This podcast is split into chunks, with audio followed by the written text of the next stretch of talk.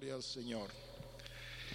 Habíamos comenzado el martes pasado la introducción de esta epístola del apóstol San Pablo a los Corintios.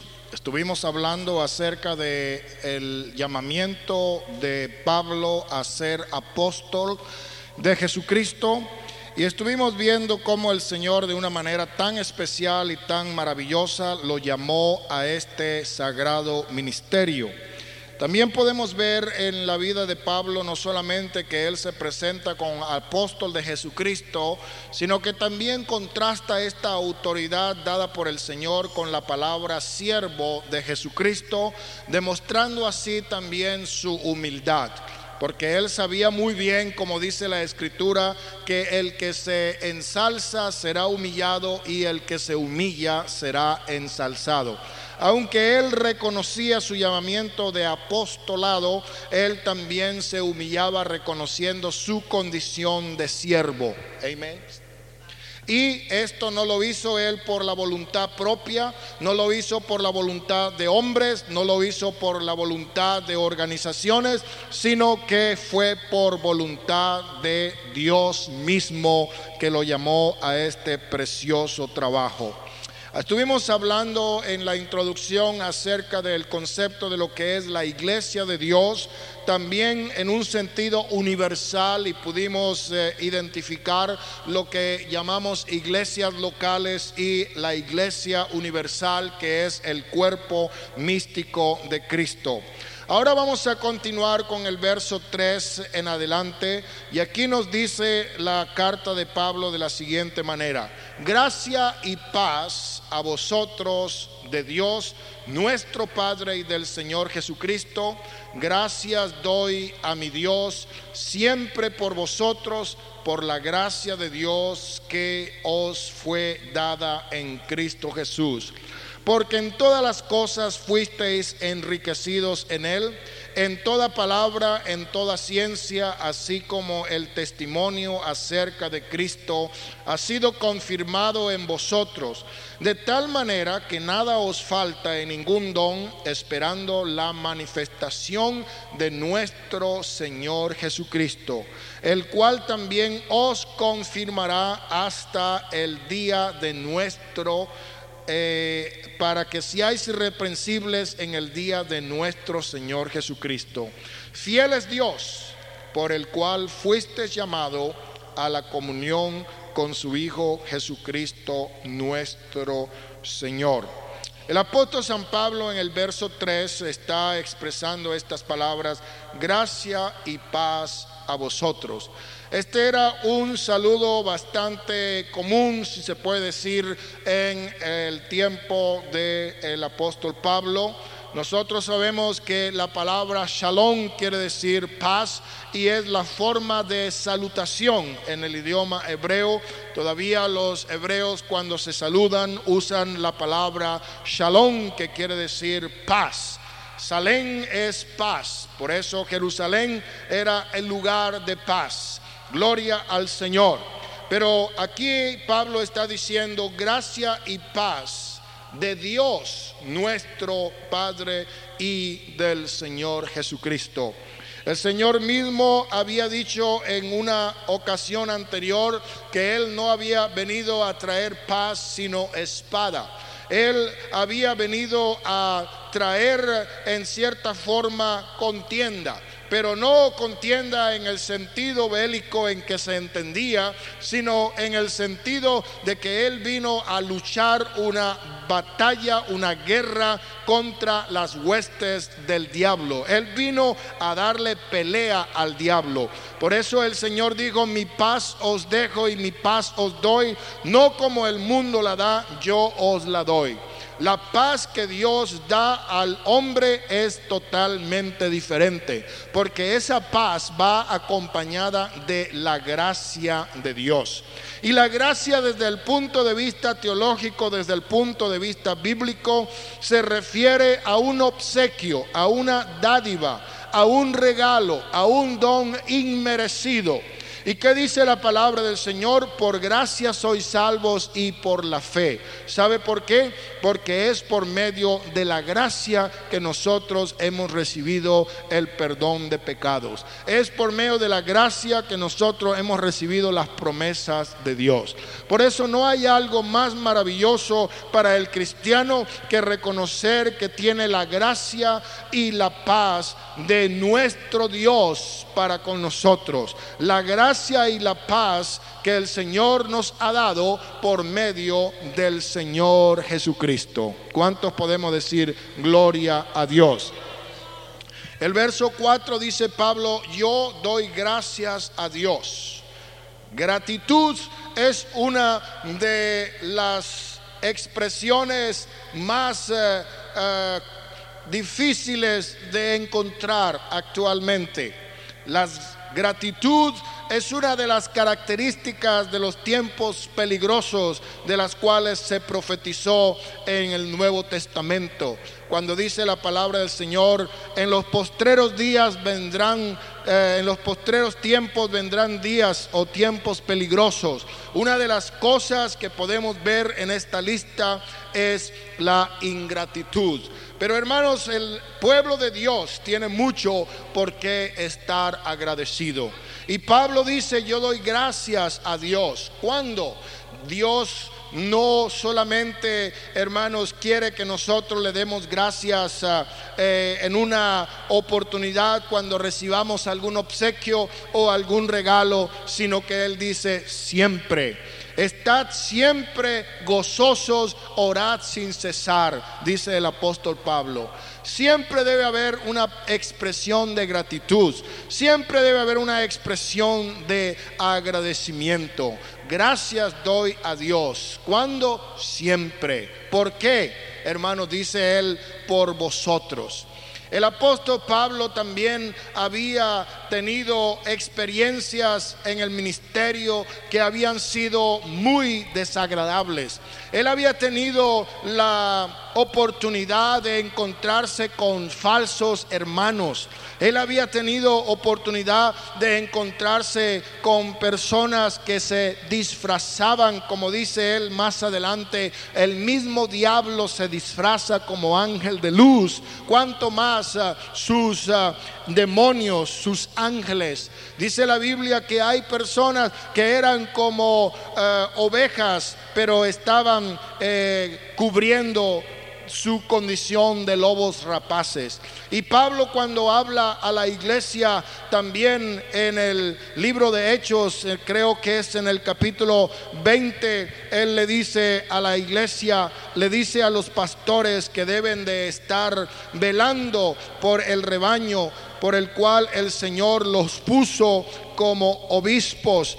¿Por qué? Porque Él dice que vendrían personas más adelante, vendrían gente que no van a tener ningún tipo de reparo para dañar el rebaño. Y por eso él dice en el capítulo 20, verso 28, mirad por vosotros y por todo el rebaño en que el Espíritu Santo os ha puesto por obispos para apacentar la grey o la iglesia del Señor, la cual él ganó con su propia sangre. ¿Por qué? Porque yo sé que después de mí, de mi partida, entrarán en medio de vosotros lobos rapaces que no perdonarán el rebaño. Y de vosotros mismos se levantarán hombres que hablen cosas perversas para arrastrar tras sí a los discípulos. Estas son algunas de las experiencias amargas que sufren los ministros. Eh, la deserción el hecho de ver que las personas no tienen una estabilidad en sus decisiones, no tienen lo que se llama un compromiso permanente y que muchas veces hay personas que son movidas por la emoción y se comprometen, pero que al pasar los días comienzan a desanimarse y como dice la escritura, hay personas de doble ánimo que son inconstantes en todos sus caminos. Hermanos, la deserción es algo que duele porque el pastor, el ministro se encariña, se enamora en cierta forma de su congregación y cada persona es importante. Cada hermano, cada hermana es importante en la iglesia del Señor. No hay preferencia, no hay favoritismos. A cada uno se le aprende a amar de la misma manera. Y cuando hay deserción, Deserción quiere decir cuando se apartan de la iglesia, bien sea porque se apartan del camino del Señor, o bien sean porque se van a otros lugares o a otras iglesias. Hermano, hay bastante tristeza en el corazón de un pastor que ama su iglesia. Hay bastante tristeza de ver que no hay realmente un compromiso fiel en decir, vamos a caminar juntos. Como dice la escritura, podrán dos andar juntos si no estuvieren de acuerdo. Hermano pastor, yo estoy con usted, yo lo apoyo, yo sigo caminando, vamos adelante. Esas son palabras que fortalecen realmente a cualquier ministro.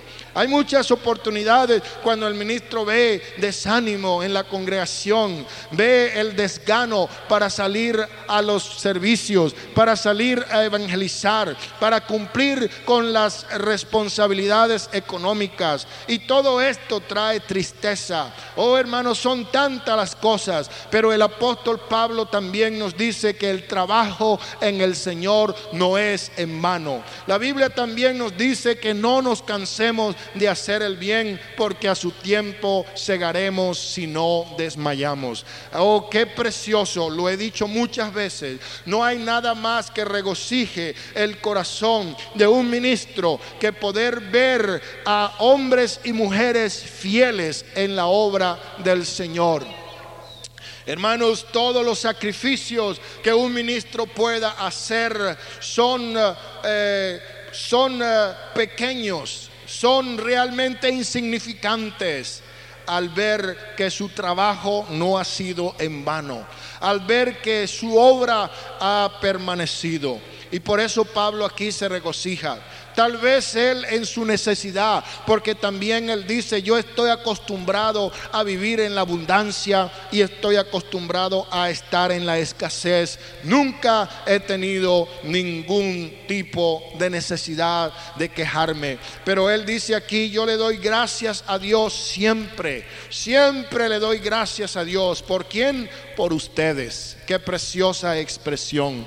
Estoy contento, dice él, de ustedes, por ustedes. Me siento contento por ustedes. ¿Por qué? Porque la gracia de Dios fue dada a ustedes en Cristo Jesús.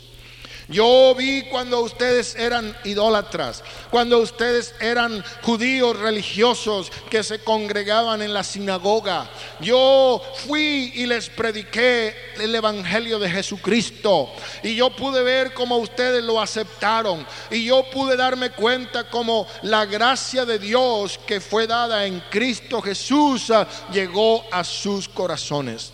Es precioso cuando usted, mi querido hermano, mi hermana, puede evangelizar a una persona y puede mirarlos en la condición tan baja en que se encuentran muchas veces, en lo más ah, despreciable si se puede pensar o imaginar, en lo más bajo, en lo más podrido, pero usted llega con el mensaje del Evangelio y esa palabra que va acompañada de poder, porque Pablo dice el Evangelio que nosotros predicamos no consiste en palabras ah, de humana sabiduría, no consiste en palabras elocuentes, sino en la manifestación del poder de Dios por medio del Espíritu Santo. Y cuando usted llega a un hogar que el diablo tiene en sus manos, atrapado en sus garras, donde usted puede ver que hay alcoholismo y hay drogas y hay toda clase de delito y pecado, y la palabra de Dios llega a ese lugar y usted comienza a testificar y usted comienza a visitar y usted comienza a dar estudio y usted comienza a ver el cambio hasta que llega a nacer en ese hogar el mensaje de la palabra de Dios y a crecer y luego usted puede mirar que esa familia está llegando a la iglesia, yo creo que eso le va a dar mucho, mucho gozo a su corazón. Amén. Y eso es lo que sentía Pablo acá con los corintios. Él dice, yo doy gracias a Dios, siempre me acuerdo de ustedes. Hay muchos hermanos, hay muchos hermanos que yo tuve la oportunidad de bautizar hace años atrás en el país de Venezuela y también en otras partes. Y ahora que oigo que esas personas están perseverando en la obra del Señor, me regocija. Doy gracias a Dios por ellos, porque permanecen. De la misma manera como me entristece cuando alguien me dice, no, fulano de tal ya no está caminando en el Señor. Pero gracias a Dios por los fieles. Amén. El verso 5 nos dice, porque eh, en todas las cosas fuisteis enriquecidos. La iglesia del Señor es una iglesia que prospera. Amén. Es una iglesia que tiene la bendición de Dios. Y la Biblia dice que la bendición de Dios es la que enriquece y no añade consigo ninguna clase de tristezas. ¿Cuántos podemos decir gloria a Dios? Amén. ¿Cuánto decimos gloria a Dios? El apóstol San Juan escribió esta tercera carta y él le dice a la iglesia, el anciano, al amado, a quien amo en la verdad. Amado, yo deseo. ¿Cuál es el deseo de un padre? El deseo de un padre es que sus hijos tengan lo que necesiten. Amén. Deseo de un padre bueno es que a su familia no le falte nada. El deseo de un padre bueno, una madre buena, es que los hijos no tengan que sufrir necesidades. Y Pablo se identifica más adelante con los corintios, también le dice que él es su padre en la fe, es su padre espiritual. Y aquí dice, amado, yo deseo para ti lo mejor. Amén lo mejor de lo mejor, que dice Juan en el verso 2 de la tercera epístola, amado, yo deseo que tú seas prosperado en todas las cosas y que tengas salud, así como prospera tu alma. Pues mucho me regocijé cuando vinieron los hermanos y dieron testimonio de tu verdad de cómo andas en la verdad. No tengo yo mayor gozo que este, el oír que mis hijos andan en la verdad. Amén. Gloria al nombre del Señor.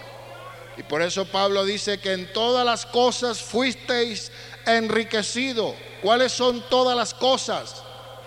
Es la triple fórmula de la prosperidad completa la prosperidad material, la prosperidad espiritual y la prosperidad física. Hermanos, la iglesia es un cuerpo, es un organismo viviente. ¿Sabe por qué es viviente? Porque tiene el Espíritu de Dios. El Espíritu es el que da vida. Amén. Porque el cuerpo sin el Espíritu está como? Está muerto. Amén. Y cuando el cuerpo está muerto, apesta, el cuerpo muerto se descompone, el cuerpo muerto se hincha, el cuerpo muerto se desintegra. Pero donde está el espíritu, ahí hay vida. Donde está el cuerpo muerto, ahí vienen los amuros, los opilotes, las aves de rapiña. Amén. Pero donde está el Espíritu de Dios, ahí hay vida. Y la iglesia que tiene el Espíritu de Dios tiene vida. Y en ese cuerpo, hermano, tiene que haber algo. Y eso es crecimiento. Tiene que haber un crecimiento. El crecimiento no solamente lo es desde el punto de vista numérico Alguna vez estamos pensando la iglesia está creciendo porque se añaden a las, a, las iglesias cada día más miembros nuevos. Y decimos, comparando con el año pasado, hemos crecido. Antes teníamos 20 miembros, ahora tenemos 60. Eso es un crecimiento numérico. Pero el Señor habla de otro tipo de crecimiento. Él habla de un crecimiento espiritual. Él habla de un crecimiento que tiene que ver con la madurez del cristiano. Amén. San Pablo reprende a los creyentes diciéndole que ya deben dejar de ser niños.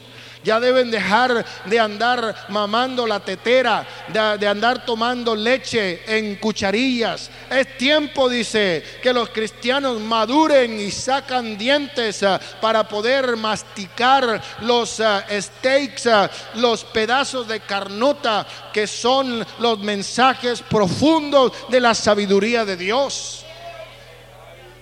Pablo reprende la niñez espiritual. Y hay muchos que se quedan en una enfermedad que se llama raquitismo. Se atrofia su desarrollo, su crecimiento. Son personas que llegan a cierta edad y todavía tienen características que aparentan una edad mucho menor. ¿Por qué? Porque han tenido un crecimiento anormal, patológico, un crecimiento totalmente contrario al proceso natural del crecimiento. El creyente debe de crecer en gracia, en sabiduría, en conocimiento, en madurez. Debe dejar de ser niños fluctuantes. Debe dejar las niñerías emocionales para convertirse en personas maduras. Hay muchas personas que desde el punto de vista, podríamos decir, intelectual, desde el punto de vista intelectual, es decir, su capacidad de aprendizaje es inferior a la de una persona de su edad. Es necesario a veces que estas personas ya adultas se les eh, lleve por la mano y se les dé de comer y se les vista y todas estas cosas que deberían de hacerlas por su cuenta. ¿Por qué? Porque intelectualmente son personas inmaduras y nosotros le llamamos retardados mentales. Y un retardado mental dice, bueno, este hombre tiene 25 años pero su edad intelectual, su madurez es de un niño de seis años. ¿Cómo puede ser eso? Es posible, porque su proceso de crecimiento intelectual se atrofió. No sabemos por qué. Puede ser genético, puede ser biológico, pueden ser otros factores, pero decimos, esta persona está retardada, necesita una educación especial, un tratamiento diferente. Amén. De la misma manera, hay personas que son emocionalmente inmaduras para su edad. Son personas ya de 20, 30 años y se comportan como niños de 5 años. Todavía están en esa fase de inmadurez emocional. Hay muchos niños que tienen una facilidad para cambiar del amor al odio su hijo le puede decir, mamá, te amo cuando le das un helado o cuando le das un obsequio, pero cuando le pegas porque se portan mal, ya le dicen, te odio. ¿La aman o la odian? ¿Cómo puede cambiar de odiar a amar tan fácil? Porque son inmaduros. A cierta edad los niños no saben si son niñas o niños, porque no tienen todavía lo que se llama identidad de género, están inmaduros. Emocionalmente en la iglesia hay muchas personas que son subdesarrollados, que están incapacitados emocionalmente. ¿Por qué? Porque no han crecido. Y espiritualmente podemos decir hay personas que a pesar que tienen tiempo estando asistiendo a la iglesia y tiempo de convertido, todavía espiritualmente son bebés inmaduros. Personas que todavía están tan susceptibles a que si el hermano no le saludó o el pastor no le miró o no le pasó a dar un canto o un testimonio, ya lo primero que dicen, yo no vuelvo más a esta iglesia porque aquí en esta iglesia no me quieren, porque yo quería cantar un canto y el pastor no me dio oportunidad y entonces yo me voy a otra iglesia donde el pastor sí me dé chance de cantar. Esas son niñerías. Y nosotros debemos de crecer espiritualmente. Debemos de crecer emocionalmente. Debemos de crecer intelectualmente. Hay personas que todavía tienen dificultades para recitar Hechos 2.38. Deuteronomio 6.4, Efesios 4.5. Juan 3:16. Porque intelectualmente todavía están inmaduros. Amén. Pero dice Pablo aquí en esta escritura, en todas las cosas fuisteis enriquecidos. Está bueno que Dios nos enriquezca materialmente. Demos gracias a Dios porque Él ha permitido que las iglesias cristianas prosperen materialmente. Que iglesias que han comenzado, como mencionaba este hermano, en un garage o en un lugar como este han llegado a crecer y han prosperado económicamente hasta tener edificios que valen arriba de los millones de dólares. Es necesario, como dice aquí, que enriquezcamos en Él, en todo. Pero ¿de qué le sirve a una iglesia que se enriquezca materialmente y le suceda como le sucede actualmente a muchas iglesias? El apóstol Pedro cuando vio el cojo que estaba en, el en la puerta del templo de la hermosa, le dijo, míranos. No tenemos ni oro ni plata que darte, pero lo que tenemos de eso te vamos a dar. En el nombre de Jesús de Nazaret, levántate, camina, brinca. Y aquel hombre lo hizo porque la iglesia, aunque no tenía dinero, tenía el poder de Dios para hacer milagros, señales, prodigios, maravillas. Hoy día la iglesia puede decir, tenemos dos millones de dólares en propiedades, tenemos 400 eh, mil dólares en la cuenta del banco, tenemos eh, tantas camionetas y tenemos tanto de esto y tanto de aquello, pero no le pueden decir al paralítico, levántate. Pueden decir, tenemos dinero, pero no tenemos poder.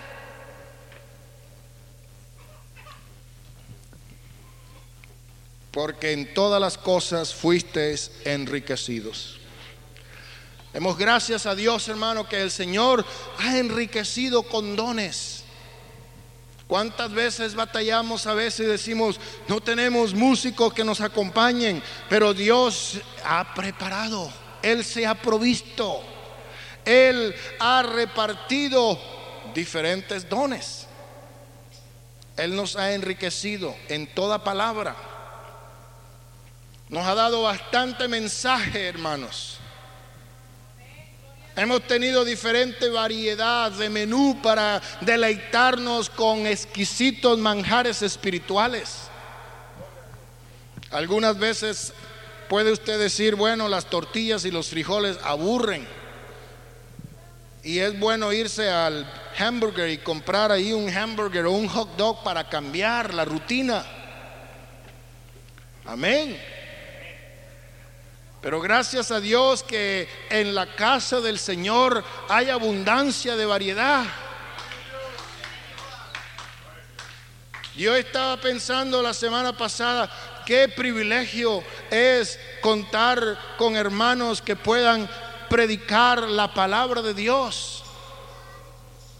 Y hemos tenido invitados casi toda la semana y cada uno trae un mensaje y ese mensaje que trae nos ayuda, nos edifica. Hay abundancia de palabra. Hay abundancia de enseñanza, hay abundancia de predicación, hay abundancia de consejo. Nadie se va a perder aquí por ignorante. Más bien se va a perder por sabiondo, porque al que más sabe, más se le exige. Al que más se le da, más se le pide. Y aquí ha habido abundancia de palabra, abundancia de predicación, ha habido abundancia de ciencia, hermanos. Cosa terrible, porque al que mucho se le da, también mucho se le exige. Usted no puede salir de este lugar diciendo soy un ignorante de las cosas espirituales y por eso estoy exento del castigo que me corresponde por no saber lo que tengo que hacer. Hay muchos que son negligentes, pero la Biblia dice que el que sabe hacer lo bueno y no le hace al tal le es pecado. ¿Cuántos dicen gloria a Dios? Entonces la iglesia ha sido enriquecida por medio de él.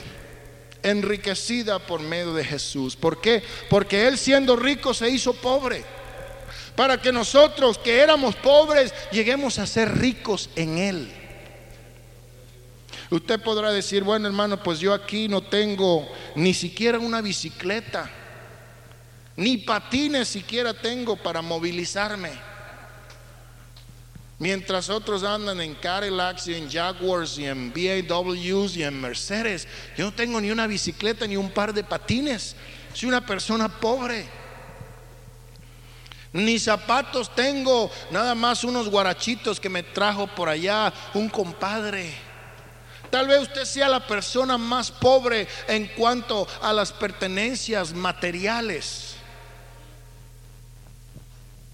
Pero eso no lo es todo. El mundo está tan agobiado por la competencia de aparentar con los símbolos del progreso material de esta sociedad capitalista que muchas veces se olvida de los valores intrínsecos del ser humano.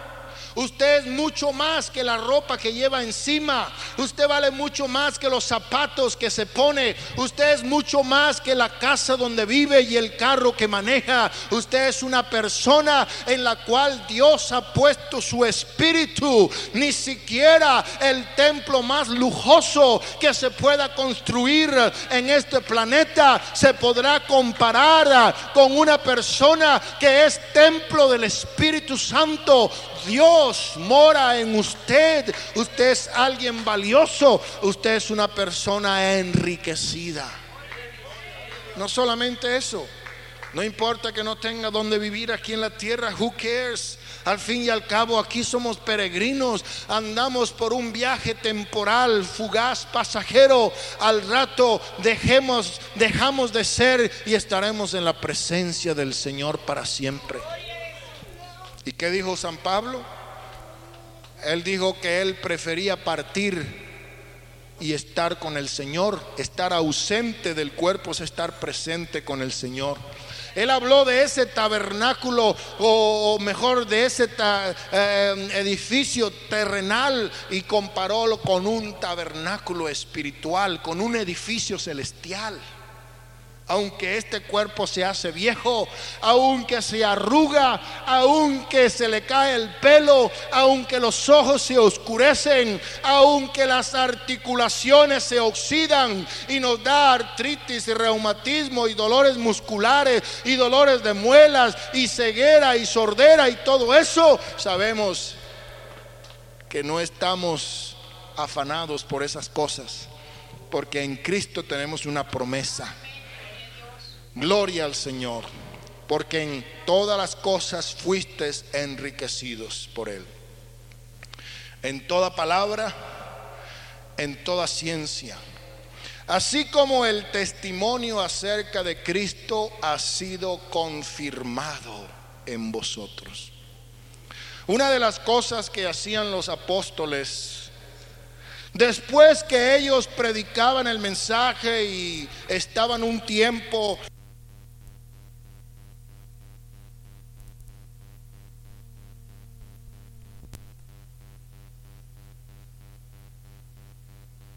después de haberles enseñado los rudimentos más básicos de la doctrina, dice la escritura que en algunas oportunidades los apóstoles regresaron. ¿Y para qué regresaron? Regresaron para confirmar a las iglesias. Yo no sé cómo la iglesia romana volteó esa idea de la confirmación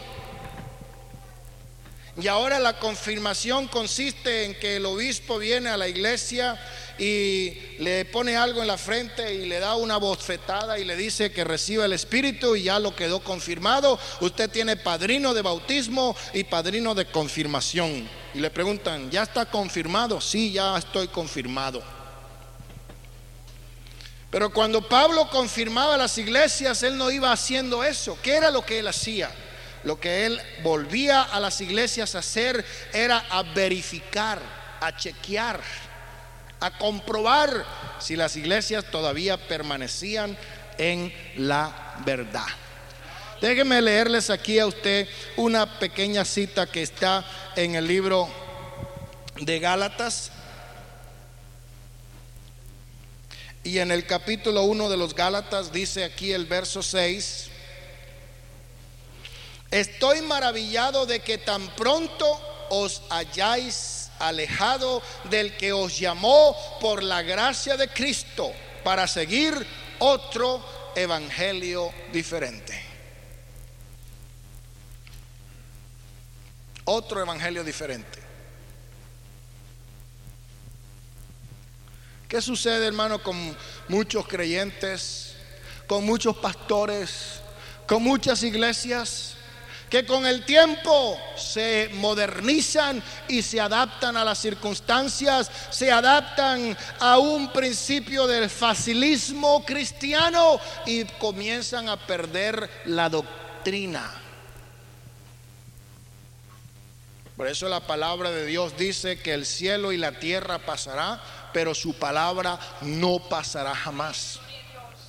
El cielo y la tierra pasará, pero la palabra del Señor permanece para siempre.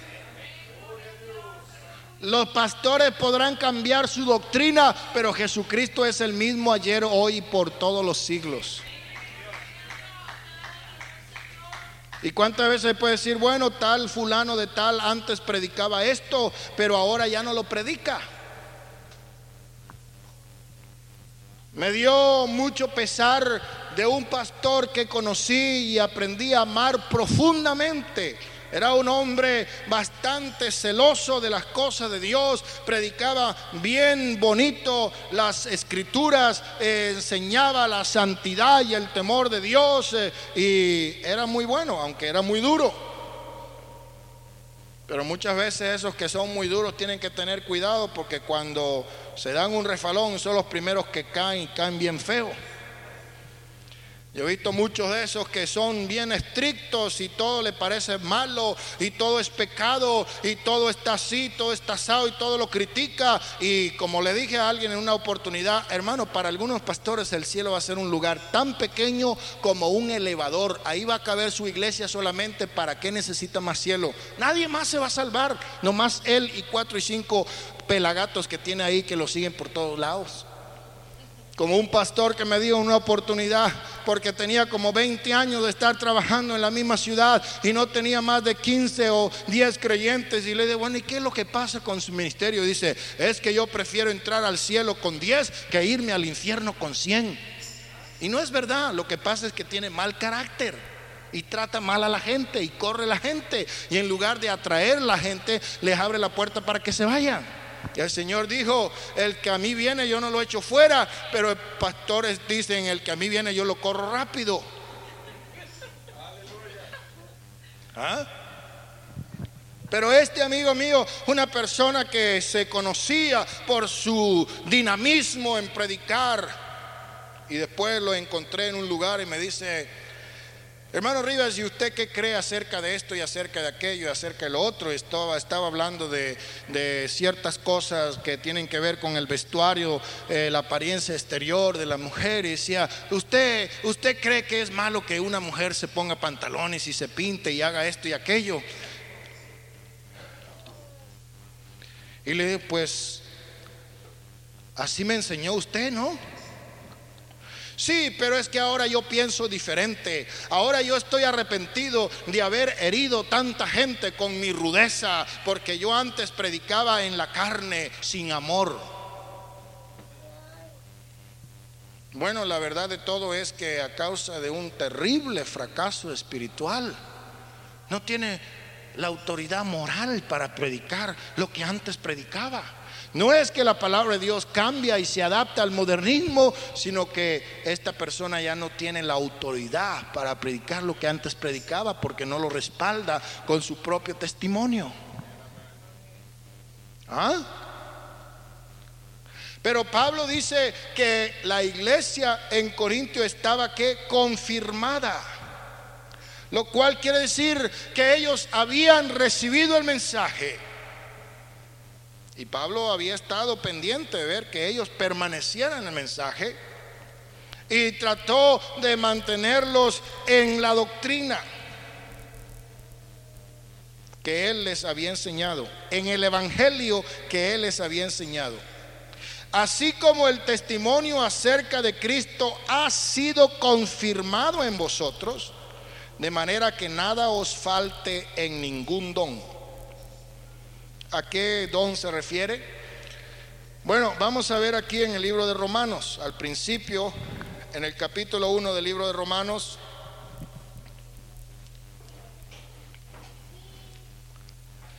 dice el verso 10 del capítulo 1, o vamos a leer el verso 9 para tener secuencia. Dice, porque testigo me es Dios, a quien sirvo en mi espíritu en el Evangelio de su Hijo, de que sin cesar hago mención de vosotros siempre en mis oraciones, rogando que de alguna manera tenga al fin, por la voluntad de Dios, un próspero viaje para ir a vosotros, porque deseo veros, quiero verlos Quiero ver cómo está el tesoro de la iglesia porque voy a buscar una buena ofrenda para comprarme un camello nuevo porque el que cargo ya anda muy viejo. ¿Eh? O necesito una nueva túnica y necesito ver cómo están ahí los fondos locales porque voy a recoger lo que me corresponde. ¿Ustedes creen que eso dijo Pablo aquí en el verso 11? ¿Para qué quería verlos? ¿Ah? ¿Para qué los quería ver? ¿Para que le contaran todos los chismes y le contaran todos los problemas y todos los pleitos? A veces cuando iba de evangelista a una iglesia no faltaba uno que otro pastor que aprovechara mi visita para decirme todos sus problemas de la iglesia y que aquí está un hermano así, así, así, y aquí está una hermana sao, sao, sao, y aquí está este hermano que le pasó esto, y este hermano tiene este problema, y esta hermana tiene aquel otro problema. Y yo aprendí de un pastor muy anciano que antes cuando era joven estuvo de evangelista y él me dijo, hermano Rivas, a mí nunca me gustó que un pastor me cuente los problemas de la iglesia, porque entonces eso me puede influir a mí para yo predicar lo que está sucediendo. Pero muchas veces me dijo él, sin que el pastor me lo contara, el Espíritu de Dios me ponía en mi corazón predicar sobre el problema que tenía el hermano y la hermana sin yo saberlo, pero era el Espíritu, no era la carne. Amén. Gloria al nombre del Señor. Es que es diferente. Siéntate. Sit down. Gloria al Señor. Entonces Pablo dice, no, yo quiero ir a verlos a Roma para ir a pasear por el Coliseo. Sí, porque hay muchos que quieren visitar eh, los lugares turísticos. Las iglesias que están en sitios donde se pueden ir a ver cosas atractivas. Sí hay muchos que le gustaría ir por allá por Los Ángeles para poder ir a Disneyland y para poder ir a Hollywood. Cuando tuvimos la convención en Pomona, mucha gente fue a la convención, pero no por ir a la convención, sino para ir a Disneyland, para ir a Universal Studios. ¿Ah? Una convención en Miami, vamos para Miami, a ir a ver allá en Miami, la ciudad de Miami, es muy bonita, vámonos para allá. Pero Pablo nos dijo, yo quiero ir a Roma a ir a ver el Coliseo y los monumentos y el templo y, el Senado. Él nos dijo, quiero ver a las cosas atractivas turísticas. ¿A qué quería ir él? A impartir dones espirituales. Quiero darle algún don espiritual. ¿Por qué? Porque Dios lo usaba a él para repartir dones espirituales.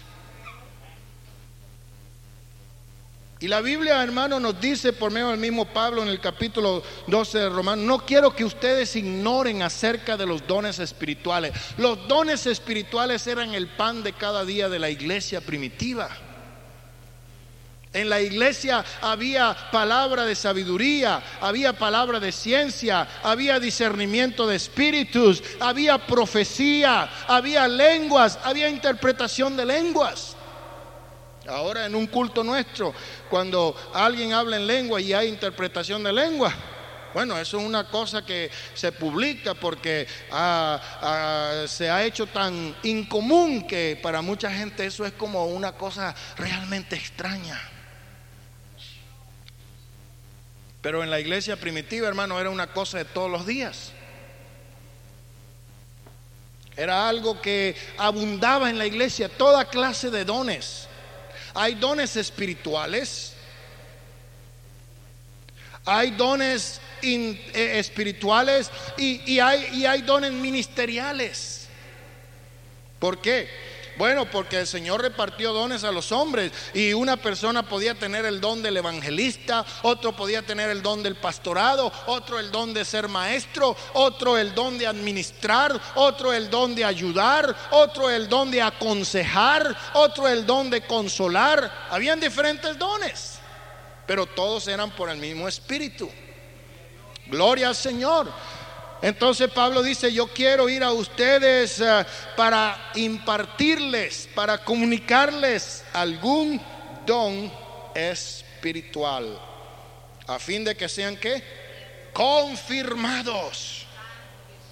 La confirmación viene nuevamente, es por la presencia del Espíritu Santo en la iglesia. ¿Sabe qué le estoy pidiendo al Señor? Señor, yo tengo una preocupación muy profunda, muy grande en mi corazón. Porque yo puedo decir, bueno, gracias a Dios que en este año que ha pasado el Señor nos ha bendecido. Económicamente hemos tenido una bendición grande. No voy a decir que, eh, ha sido muy, pero muy, muy grande, pero sí más grande de lo que pensábamos. Han habido bautismos. Y hay gente que está diciendo, hermano, ¿y cuándo van a bautismo? Yo me quiero bautizar. ¿Verdad que sí, hermano Carlos? Y en los próximos bautismos yo me quiero bautizar. Y están ansiosos de que hayan bautismo para bautizarse. Amén. Gloria al Señor. Me gusta eso. Nomás que yo no me apresuro. A veces digo, bueno, vamos a esperar un tiempecito a ver porque no queremos que sean emocionados como el mago de Samaria que se bautizó y creyó a Felipe y después su corazón estaba todavía lleno de pecado. Entonces, vemos que el Señor está bendiciendo. Pero yo le digo, Señor, la confirmación de tu bendición no está en la economía, no está en los bautismos, no está en la asistencia. Para mí la confirmación de tu bendición está en el derramamiento del Espíritu Santo. Y yo quiero que en lugar de decir se bautizaron 30, pueda decir recibieron el bautismo del Espíritu Santo unas 100 personas. Eso sí, para mí significaría la confirmación de Dios en esta obra. Gloria al nombre del Señor. Y después de eso, Dios va a repartir dones espirituales. Pero mientras tanto, nos dice aquí en el libro de Corintios, el testimonio que se oye hacer de Cristo ha sido confirmado en vosotros, de manera que nada os falta en ningún don. Todos están esperando. ¿Qué estaban esperando? Estaban esperando la venida de Cristo. Estaban esperando la presencia personal de Cristo. Estaban esperando la aparición de Cristo. Qué precioso que dice aquí, esperando qué cosa? La la manifestación de nuestro Señor Jesucristo. ¿Cuánto podemos decir gloria a Dios? Ahora, Veamos acá lo que dice eh, el escritor Tito en su carta al libro de Tito, que está antecito del libro de eh, Hebreos o de Filemón. Aquí Tito nos habla de la siguiente manera, en el capítulo 2. El capítulo 2 de Tito y en el verso 11 dice, porque la gracia de Dios se ha manifestado para salvación a todos los hombres, enseñándonos que renunciando a la impiedad y a los deseos mundanos, vivamos en este siglo sobria, justa y piadosamente, aguardando la esperanza bienaventurada. ¿Y qué más?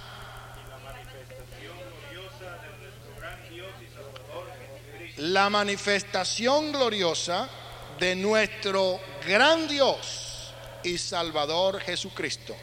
¿Quién es el que va a aparecer? Jesucristo. ¿Y cómo lo llama Tito? Nuestro gran Dios y Salvador. La palabra Dios se traduce del hebreo Elohim, que quiere decir Dios. En el Antiguo Testamento se usaba Elohim para referirse a Dios. En el Nuevo Testamento se usa esa misma palabra traducida para referirse a Jesús. Por eso Tito dice que Él es nuestro gran Dios y Salvador, nuestro Señor Jesucristo. La palabra Señor, que es la palabra Jehová en hebreo, se traduce curios en griego y quiere decir Señor en español, se aplica más de mil veces la palabra Jehová para referirse a Jesús del Nuevo Testamento. Esa es una de las pruebas más convincentes de que Jehová y Jesús es la misma persona. Él le dice, nuestro gran Dios y Salvador Jesucristo. ¿Y qué es lo que está esperando la iglesia? Dice aquí, esperando la manifestación de nuestro Señor Jesucristo, el cual también os confirmará hasta el fin. ¿Para qué? Para que seáis irreprensibles en el día de nuestro Señor Jesucristo. Cuando habla aquí del día de nuestro Señor Jesucristo, se está refiriendo en relación con la recompensa y la bendición que Él va a dar a los santos en su venida. Usted sabe, mis queridos hermanos, que la Biblia dice que es necesario que todos nosotros compadezcamos ante el tribunal de Cristo. Pero nosotros sabemos también que la Biblia dice que no hay condenación para los que están en Cristo Jesús. Sin embargo, el Señor juzgará vivos y muertos en su venida. Aquí hay algo diferente. Cuando la Biblia habla del juicio de los santos, se está refiriendo al tribunal de la recompensa, al tribunal de los galardones, cuando el Señor Jesucristo, juez justo, dé a cada uno conforme haya sido su obra, conforme haya sido su trabajo. Usted podrá recibir las diferentes coronas y los diferentes galardones que Dios va a dar a los que sean fieles. Él dice, sé fiel hasta la muerte y yo te daré la corona de la vida. Pero he aquí viene el día grande y terrible, dice Malaquías, hablando acerca del día del juicio, en el cual, hermanos, va a haber una tremenda, tremenda ardezón y quemazón. Y dice que arderán como estopa los inicuos y no quedará de ellos ni raíz ni rama. Aquí está hablando del terrible juicio, del gran día del Señor, cuando Él echará a un lado a los que hayan sido infieles, impíos, y allí será el lloro y el crujir de dientes. Pero ¿qué dice la Biblia? En el verso 9, Dios es fiel. Dios es fiel. La fidelidad es uno de los atributos morales de la divinidad. Dios es fiel. Él es fiel. La Biblia dice, Él no es hombre para que mienta, ni es hijo de hombre para que se arrepienta. Él dice y Él hará. Él promete y Él cumple. Nada de lo que Dios prometió a los israelitas quedó sin cumplimiento en la vida y ministerio de nuestro Salvador Jesucristo en la tierra hubieron más de 420 profecías que fueron cumplidas y tenemos más de 2000 promesas que fueron cumplidas. Y yo le voy a decir, las que no se han cumplido todavía tienen la más posible, ah, la más grande posibilidad de que se van a cumplir. ¿Por qué? Porque el Señor siempre cumple su palabra. La fidelidad es uno de los atributos más importantes de Dios. Dios es fiel, fiel es Dios, por el cual fuisteis llamado a la comunión con su Hijo Jesucristo, nuestro Señor. Hemos sido llamados para tener comunión con Dios. Hemos sido llamados para que para reconciliarnos con Dios. Él nos ha dado el ministerio de la reconciliación y el misterio de la reconciliación es este, que Dios estaba en Cristo reconciliando al mundo consigo mismo. Cuando traducimos la palabra en Manuel que habla en el capítulo 7 de Isaías y dice y llamará su nombre en Manuel, se traduce en Mateo que traducido es Dios con nosotros. Pero la traducción más acertada es Dios llegó a ser como uno de nosotros. Aleluya. Y esto es lo que el Señor hizo. Se humanó, se encarnó Encarnar quiere decir revestir una sustancia, una sustancia espiritual de un cuerpo de carne. Dios se humanó, se encarnó, nacido de mujer, nacido bajo la ley. ¿Para qué? Para que tengamos comunión con Dios. Él vino a restaurar la armonía entre Dios y el hombre, la comunión entre Dios y el hombre. ¿Por qué? Porque la comunión íntima de Jehová es con los que le temen. Pero no habiendo ninguno que fuese bueno, dice la Biblia, el Señor tuvo que venir. ¿Para qué? Para establecer ese puente de comunicación entre Dios y el hombre. Por eso en Él estamos en comunión. Con Él estamos en comunión. Tenemos comunión con nuestro Dios por medio de Jesús, por medio del Cristo, por medio del Hijo de Dios. Eso es algo muy importante de reconocer. Cuando hablamos de Hijo de Dios, estamos refiriéndonos a la naturaleza divina de Jesús. Cuando hablamos de Hijo de Hombre, estamos hablando de la naturaleza humana de Jesús, porque sabemos que en Él se mezcló perfectamente e inseparablemente la naturaleza humana y la naturaleza divina en una relación que podemos decir inseparable. Él es Dios hecho hombre. Amén. Gloria al Señor. Y no hombre hecho Dios. Por eso, hermanos queridos, dice aquí, Él es fiel. Dios es fiel, por el cual fuisteis llamados a la comunión con su Hijo Jesucristo nuestro Señor. Ahora, hermanos, vamos a continuar la próxima semana, si Dios nos permite. Em, el próximo martes vamos a continuar con el verso 10 y los demás versos sucesivos. Vamos a estar de pie y en el nombre del Señor demos gracias a Dios cantando esa preciosa, eh, ese precioso canto.